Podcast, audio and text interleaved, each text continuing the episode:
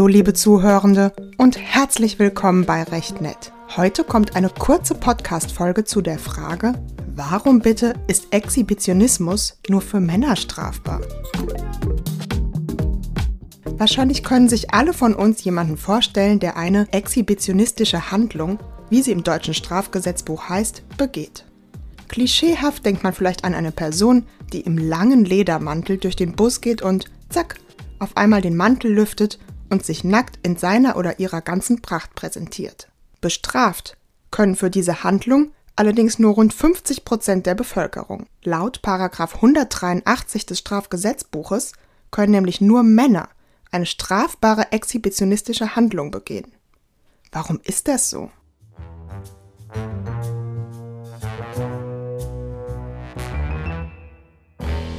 Paragraph 183 des Strafgesetzbuches sieht vor, dass nur ein Mann, der eine andere Person durch eine exhibitionistische Handlung belästigt, mit einer Freiheitsstrafe von bis zu einem Jahr oder mit einer Geldstrafe bestraft wird. Nur kurz zur Klarstellung.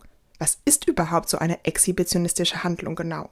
Die, ja etwas steife Definition ist, unter einer exhibitionistischen Handlung sind solche Handlungen zu verstehen, mit denen ein Mann eine andere Person ohne deren Einverständnis sein entblößtes Glied vorweist, um sich entweder allein dadurch oder zusätzlich durch Beobachten der Reaktion der anderen Person oder durch Masturbieren sexuell zu befriedigen. Ein Mann muss also einer anderen Person seinen nackten Penis zeigen, um sich dadurch sexuell zu befriedigen.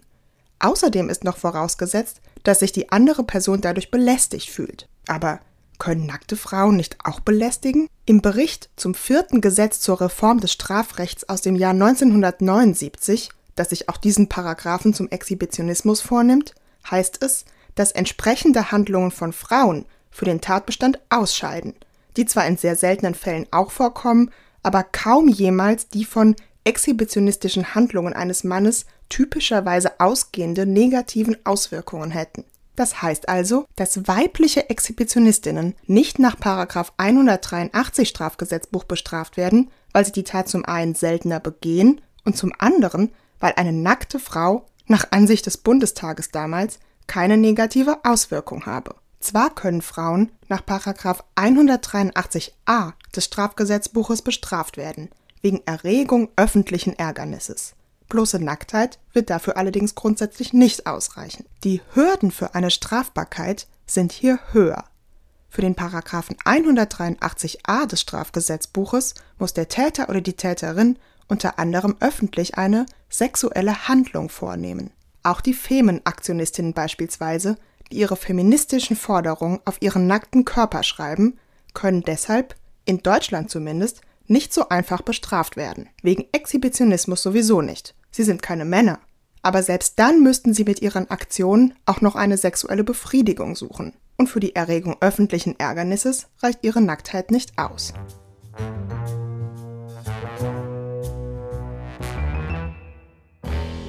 Gegen den Exhibitionismus-Paragraphen, Paragraph 183 Strafgesetzbuch, haben schon mehrmals Männer, die wegen Exhibitionismus bestraft werden sollten, Verfassungsbeschwerde vor dem Bundesverfassungsgericht erhoben. Moment mal, ganz kurz. Was ist eine Verfassungsbeschwerde? Eine Verfassungsbeschwerde ist die Möglichkeit, beim Bundesverfassungsgericht bzw. einem Landesverfassungsgericht Beschwerde einzureichen, wenn man sich in seinen Grundrechten oder bestimmten grundrechtsgleichen Rechten aus dem Grundgesetz bzw. aus einer Landesverfassung verletzt fühlt. Zum Beispiel durch bestehende Rechtsnormen, Verwaltungshandeln oder Gerichtsentscheidungen. Wird beispielsweise einem Taxifahrer von einer Kreisverwaltung die Konzession erzogen, kann er dagegen vor den Verwaltungsgerichten klagen. Wenn er damit dann keinen Erfolg hat, kann er zuletzt eine Verfassungsbeschwerde erheben. In dem Beispiel ginge es dann darum, ob der Entzug der Konzession mit der Berufsfreiheit des Taxifahrers, einem Grundrecht aus Artikel 12 Grundgesetz, vereinbar ist. Alles klar? In dem Fall, der uns jetzt interessiert, haben Männer eine Verfassungsbeschwerde gegen den Paragraphen 183 des Strafgesetzbuchs erhoben, weil sie der Ansicht waren, dass er gegen den allgemeinen Gleichheitssatz des Artikel 3 des Grundgesetzes verstößt. Der Artikel sieht vor, dass alle Menschen vor dem Gesetz gleich sind und hierbei, das bestimmen dann die Absätze 2 und 3, Männer und Frauen rechtlich gleich behandelt werden müssen und niemand wegen seines Geschlechts benachteiligt oder bevorzugt werden darf.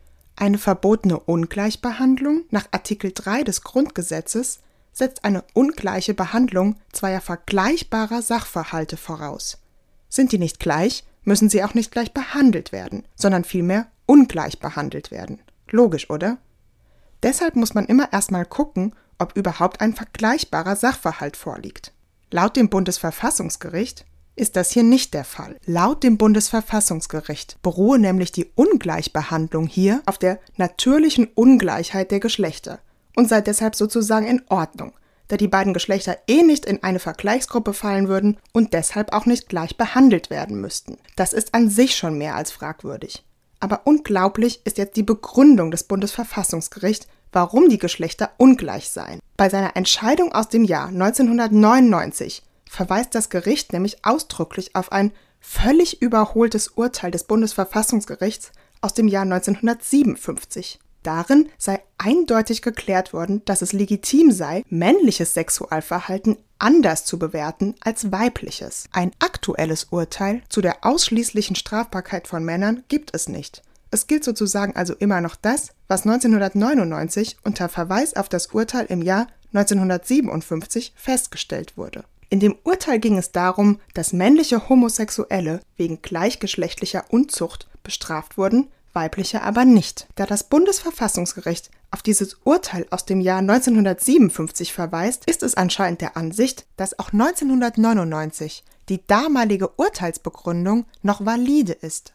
Genauer gesagt, ein Urteil, das im Jahr 1957 erklärt, warum männliche Homosexualität zu bestrafen ist, weibliche aber nicht, soll auch über 40 Jahre später noch erklären können, warum exhibitionistische Handlungen von Männern strafbar sind, von Frauen aber nicht. Ihr könnt es euch vielleicht schon denken, wenn man sich jetzt ein paar von den damaligen Begründungen anhört, warum männliche und weibliche Sexualität grundverschieden seien, kann man jetzt entweder lachen oder weinen. Ein paar Zitate. Schon die körperliche Bildung der Geschlechtsorgane weist für den Mann auf eine mehr drängende und fordernde, für die Frau auf eine mehr hinnehmende und zur Hingabe bereiten Funktion hin. Anders als der Mann wird die Frau unwillkürlich schon durch ihren Körper daran erinnert, dass das Sexualleben mit Lasten verbunden ist. Damit mag es zusammenhängen, dass bei der Frau körperliche Begierde, Sexualität und zärtliche Empfindungsfähigkeit, Erotik, fast immer miteinander verschmolzen sind, während beim Manne,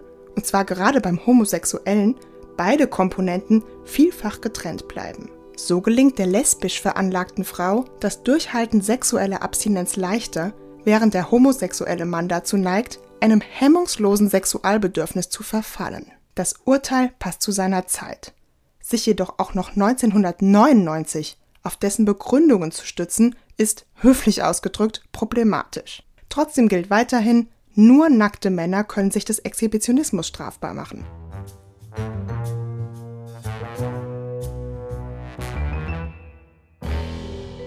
Dabei gab es schon mehrere Versuche, den Paragraph 183 des Strafgesetzbuches zu streichen oder dahingehend zu ändern, dass sich auch Frauen danach strafbar machen können. In einem dem Bundesminister der Justiz und für Verbraucherschutz Heiko Maas am 19. Juli 2017 vorgelegten Abschlussbericht der Reformkommission zum Sexualstrafrecht wurde ausdrücklich ein Reformbedürfnis in Bezug auf Paragraph 183 des Strafgesetzbuches festgestellt. Es wurde mehrheitlich für die vollständige Abschaffung des Straftatbestandes gestimmt oder alternativ dafür, dass auch Frauen potenzielle Täterinnen sein können. Gesetzgeberisch hat sich bisher allerdings nichts getan. Im Gegensatz dazu hat sich sogar die Rechtsprechung des Bundesverfassungsgerichts entwickelt. Zwar ist das Gericht nicht mehr ausdrücklich auf die ausschließliche Bestrafung von Männern beim Exhibitionismus eingegangen. Es vertritt aber immerhin mittlerweile auch die Ansicht, dass eine rein binäre Geschlechterordnung, also die ausschließliche Unterscheidung zwischen Mann und Frau, auf die ja auch Paragraph 183 des Strafgesetzbuches aufbaut, nicht mehr zeitgemäß ist.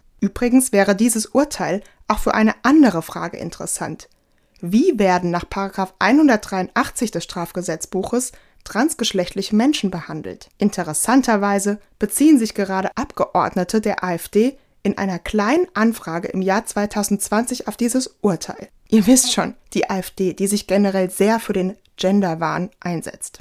Sie wollen zum einen wissen, warum sich bis jetzt eigentlich nichts getan hat und sich weiterhin nur Männer des Exhibitionismus strafbar machen können. Sie fragen auch, wie nach dem Exhibitionismus-Paragraphen das Geschlecht der Person bestimmt wird und ob hierbei Erkenntnisse der sogenannten Gender- bzw. Geschlechterforschung berücksichtigt werden. Die Antwort der Bundesregierung ja, das Sexualstrafrecht ist grundlegend reformbedürftig, ein solches Vorhaben sei aber nicht kurzfristig umsetzbar. Und nein, zur Bestimmung des Geschlechts könne sie nicht sagen, die Strafverfolgung sei nun mal Ländersache. Frauen und transsexuelle Menschen haben also immer noch genug Zeit, im Bus vor ihren MitfahrerInnen den Ledermantel zu lüften. Ich danke euch fürs Zuhören und hoffe, dass euch die Folge gefallen hat. Ich freue mich übrigens immer sehr über eure Rückmeldungen.